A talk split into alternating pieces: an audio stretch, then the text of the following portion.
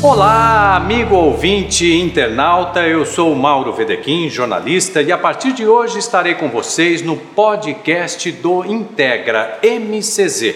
O Integra MCZ é um canal de comunicação criado pela Braskem para falar com a comunidade alagoana, em especial com você, morador do Pinheiro, Bebedouro e Mutange. E neste programa de estreia eu recebo aqui com muito prazer José Roberto Bran. José Roberto Bran é assistente técnico da Braskem, professor, PhD em tecnologia pela Universidade de Alberta, no Canadá, mestre e graduado em engenharia civil, com ênfase em escavações subterrâneas e métodos computacionais. José Roberto, muito obrigado pela presença. Me permita lhe chamar de professor. Quero saber, em primeiro lugar, como é que foi essa escolha por uma área tão bonita e, ao mesmo tempo, tão importante. Eu queria agradecer a honra de estar aqui inaugurando o podcast. Eu acho que ela vai ser um canal bastante importante para divulgar uh, o que está acontecendo e como as coisas estão transcorrendo nessa nesses eventos. A minha escolha por geotecnia, na realidade, foi absolutamente casual, porque meu interesse era fazer hidrologia. E, inclusive, eu visitando a Universidade de Londres, é, uma pessoa conhecida, ele me conseguiu uma visita ao laboratório de hidrologia, não de geotecnia, porque minha, eu estava caminhando para a hidrologia, mas é, acabei sendo é, ficando fascinado pela geotecnia, que é uma área que tem é, não é uma ciência exata, são diversas incertezas, cada caso é um caso, que demanda muito mais criatividade, muito mais estudo, muito mais envolvimento pessoal é, do que áreas como outras áreas da engenharia civil. Então, assim foi que eu terminei a graduação e decidi fazer mestrado na área de geotecnia. E quando terminei a, a pós-graduação, ainda na PUC, recebi um convite para ir para a Universidade de Alberta fazer o doutorado por um professor que estava fazendo um programa de intercâmbio com a PUC do Rio de Janeiro. E ele foi meu orientador na tese de mestrado e ele me convidou então para fazer doutorado na Universidade de Alberta, no Canadá, que obviamente foi uma honra para mim e fui para lá, passei cinco anos fazendo doutorado, é, curtindo, gostando muito da cidade, mas passando por temperaturas extremas, né, 42 abaixo de zero, coisa desse né? tipo. E depois, ainda é, terminado o doutorado, eu ainda fui convidado para trabalhar numa empresa de consultoria. Eu fiquei mais cinco anos até retornar para o Brasil. Zé Alberto, tirando a modéstia de lado, dá para dizer, sem dúvida nenhuma, que o professor José Roberto, doutor nessa área tão importante, é, sem dúvida nenhuma, um dos principais nomes dessa área no Brasil. Como é que você se sente tendo essa importância e, acima de tudo, o reconhecimento do seu trabalho? Olha, Mauro, esse, esse reconhecimento, claro, é extremamente gratificante, né? Eu acho que a gente, eu dediquei uma vida a essa função, quer dizer, eu terminei meu doutorado em 1985, nós estamos em 2019, já são 40 e tantos anos de doutorado e envolvimento com grandes projetos, e isso é extremamente gratificante ter recebido esse reconhecimento. E estou é, mantendo um trabalho consistente dentro de uma técnica adequada e talvez essa seja a principal razão para estar tá ainda conseguindo, mesmo com toda a crise, a gente está conseguindo é, trabalhar e desenvolver um trabalho interessante. O senhor presta um serviço, é assistente técnico da Braskem.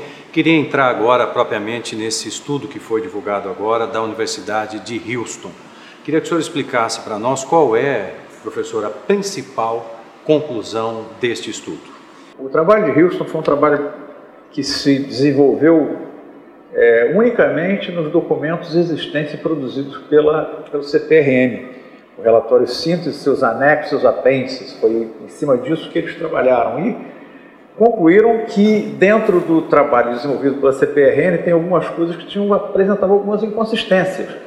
Essas inconsistências elas uh, variam em alguns aspectos, alguns existem críticas da forma como o ensaio foi feito no campo, como é que o dado foi adquirido, né? é, dito assim na área técnica, como é que você conseguiu aquele dado, talvez uma técnica não adequada, talvez uma pessoa não com uma experiência específica ou naquele equipamento propriamente dito, que perde um pouco a qualidade do dado. E depois existe um outro momento, que é o um momento, vamos dizer assim, de escritório, quando aqueles dados capturados no campo são levados para o escritório, que você tem que analisar. E essa análise, ela passa por diversos, diversas etapas de limpeza das informações, porque esses, esses métodos geofísicos, eles captam várias informações que não são propriamente do ensaio, são ruídos que eles chamam, né? são consequências de aspectos eh, topográficos, por exemplo, você fazer um ensaio perto de uma escarpa, como é o caso aqui, esse, essa escarpa tem uma influência em alguns dos resultados, isso precisa ser levado em consideração. Então, essa análise, esse trabalho que é feito com os dados, essa limpeza desses ruídos, essa avaliação da consistência dos dados, da repetibilidade dos dados, tem que ser feito com muita cautela, por pessoa muito experiente, sob pena de você inviabilizar ou você chegar a conclusões erradas ou inadequadas. Né?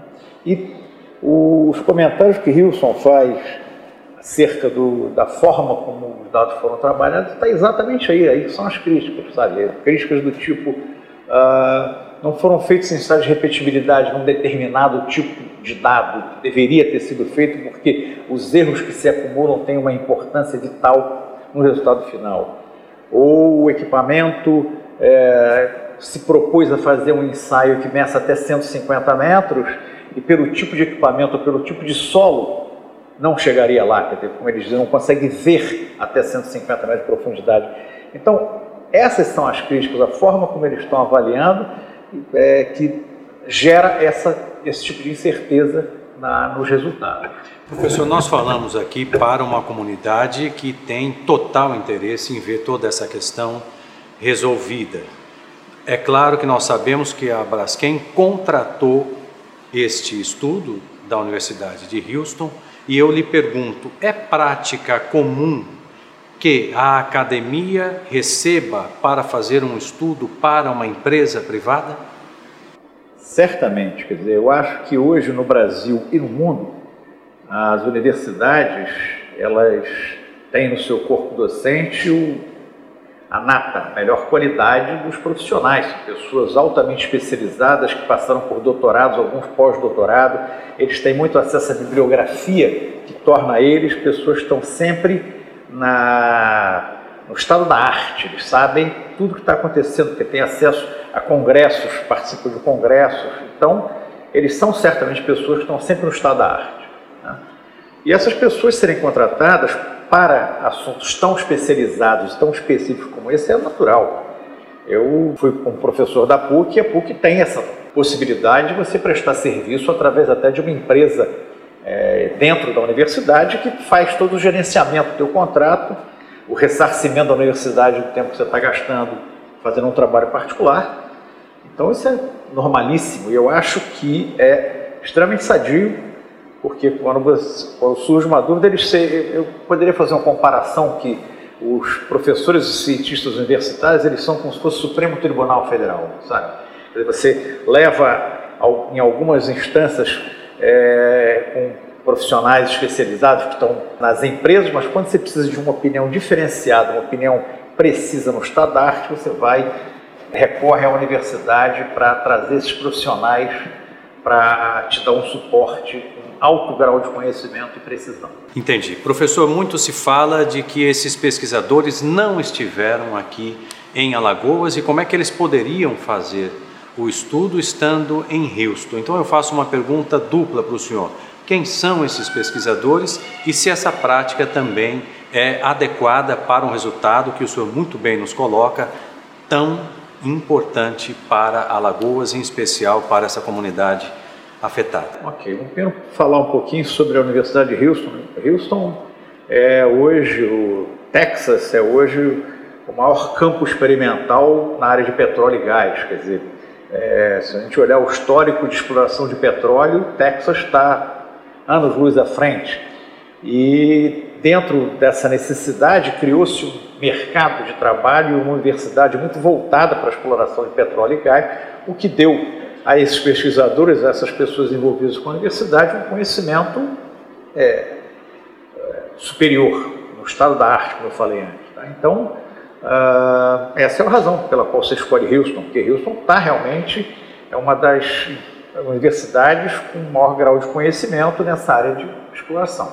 Então, os profissionais envolvidos, eles são profissionais que vieram de outras universidades, como MIT, a Universidade da Califórnia, todos eles com doutorado, alguns com pós-doutorado, e esse trabalho está sendo coordenado pelo professor doutor é, Rob Stewart, que fez o doutorado dele no MIT, em Geociência, e hoje está coordenando o trabalho. Ele também é um dos diretores do laboratório é, geofísico Aliança, que é do Alliance Geophysics Laboratory, que é um assim, considerado um dos melhores laboratórios na área de geociências. Ele é um dos diretores desse laboratório. Então, quer dizer, é uma equipe muito conceituada, com conhecimento muito sólido em função da experiência que eles têm no local, suportados por um laboratório que tem um manancial enorme de equipamentos e é, é, programas de computador. A universidade tem um supercomputador capaz de fazer modelagens de altíssima qualidade, então é uma, uma seleção única e absolutamente perfeita escolher Houston como sendo um dos pontos de apoio na definição desse trabalho. Professor, quem está nos ouvindo nesse momento, imagino que está pensando o seguinte: mas a CPR, CPRM apresentou uma conclusão. Havia nessa conclusão a possibilidade de estudos complementares? Isso foi acordado naquele momento? Sim, uma, uma das conclusões aqui o, apresentado no relatório do CPRM é que, uh, com algumas uh, investigações ainda estavam em andamento, essas investigações poderiam alterar é, o estudo e eles produzirem uma nova versão, uma revisão do estudo que estava sendo feito. Não sei, até hoje essa revisão não saiu, mas existia a possibilidade, estava na conclusão deles. Quer dizer, a Braskem não cometeu nenhum ato de ilegalidade fazendo isso, muito pelo contrário, né? demonstra até boa vontade. Não, Mauro, eu acho que não existe ilegalidade. Quer dizer, os dados produzidos pela CPRM, pelo CPRM, são públicos. Tá? O que a Braskem fez foi pegar esses dados e passar para esse grupo de especialistas, pedindo a eles que avaliem. Pegaram os dados brutos dos ensaios que foram feitos no campo, pegaram os resultados, os, todos os apêndices e anexos, tudo que eles produziram, entregaram para esse grupo de pesquisadores e disseram o seguinte: olha, dê uma olhada, vê como é que esses dados estão, se eles são consistentes, se ele tem. E houve um trabalho absolutamente independente, sem nenhuma interferência da Braskem. Quer um trabalho feito por pessoas de altíssima capacidade técnica, com excelentes equipamentos e é, é, sem nenhuma influência externa. Estão estudando os dados que estão disponíveis é, para o público, de um modo geral. Tá? Então, não há nenhuma. Eu acho que é uma coisa natural. Dizer, se a gente fizer um, uma comparação com, por exemplo, a área médica, a área da saúde, se você está com um problema de saúde, você consulta um médico e pede uma segunda opinião claro. para ver então, o que a Braskem está fazendo é simplesmente pego aqueles dados e digo, olha, dá uma olhada, o que, é que você acha? Basicamente isso. Não vejo nada de ilegal, acho que seria muito justo fazer uma coisa dessa. Muito bem. Professor, é importante também nós ressaltarmos para os nossos ouvintes, para os nossos internautas, já agradecendo aí a sua companhia nesse tema tão importante, que esta é uma primeira etapa né, do que os pesquisadores lá de Houston fizeram. Isso continua, né? Exato. O que eles estão fazendo agora é simplesmente como eu falei, eles estão pegando dados existentes e avaliando. Depois vai ter uma segunda etapa com é, possivelmente alguns dados novos que eles podem solicitar, onde eles vão produzir ou vão tentar produzir uma, uma avaliação do ocorrido a finalidade de um diagnóstico. Tá? Então, mas essa, esse trabalho ainda não foi iniciado, mas é a, o, caminho natural seria esse. Fazendo uma pergunta para José Roberto, especialista de renome nacional e internacional. O que Houston aponta na sua avaliação, professor, pode indicar, é claro que aqui nós ainda estamos né, no início de um trabalho, pode indicar realmente uma mudança naquilo que foi dito até hoje, com tanta certeza?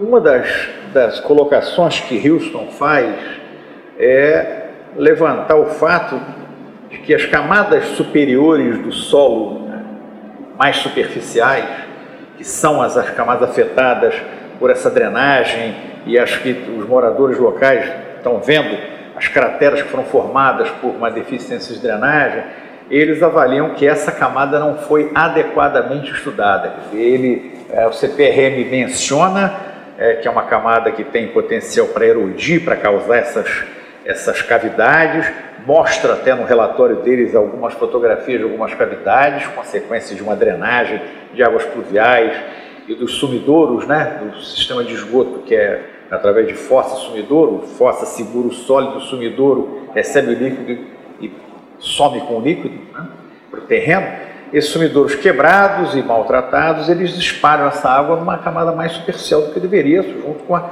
as águas pluviais. Então, ah, como eles avaliam que houve uma aceleração, houve um evento maior quando teve uma chuva intensa, muito intensa, é, eles acham que essa camada precisa ser melhor estudada. Ela pode ter uma relevância grande que não foi levada em consideração pelo CPRM.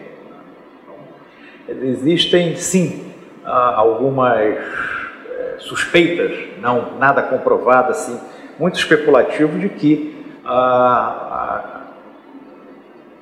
os novos estudos precisam ser feitos para que a gente, para que a Braskem tenha um diagnóstico consistente, porque é com esse diagnóstico vai se poder dar o remédio correto para melhorar a saúde, certo? Então, não adianta é, ficar dando remédio aleatoriamente sem ter um diagnóstico preciso, conciso, bem detalhado, porque não vai curar o não vai te melhorar a tua saúde. Né? Para melhorar a tua saúde, você precisa ter um bom diagnóstico para usar adequadamente o medicamento correto. É isso que a Braskem está atrás. E o que todos querem, sem dúvida nenhuma, é o bem-estar da população, não resta a menor dúvida. Nós temos aqui, professor, um ponto que me chamou muito a atenção, que foi a simulação geomecânica. O senhor pode, por gentileza, explicar para nós? Posso. O, o, é muito comum na área de engenharia, de um modo geral, você utilizar modelos matemáticos para tentar reproduzir o que está acontecendo na natureza.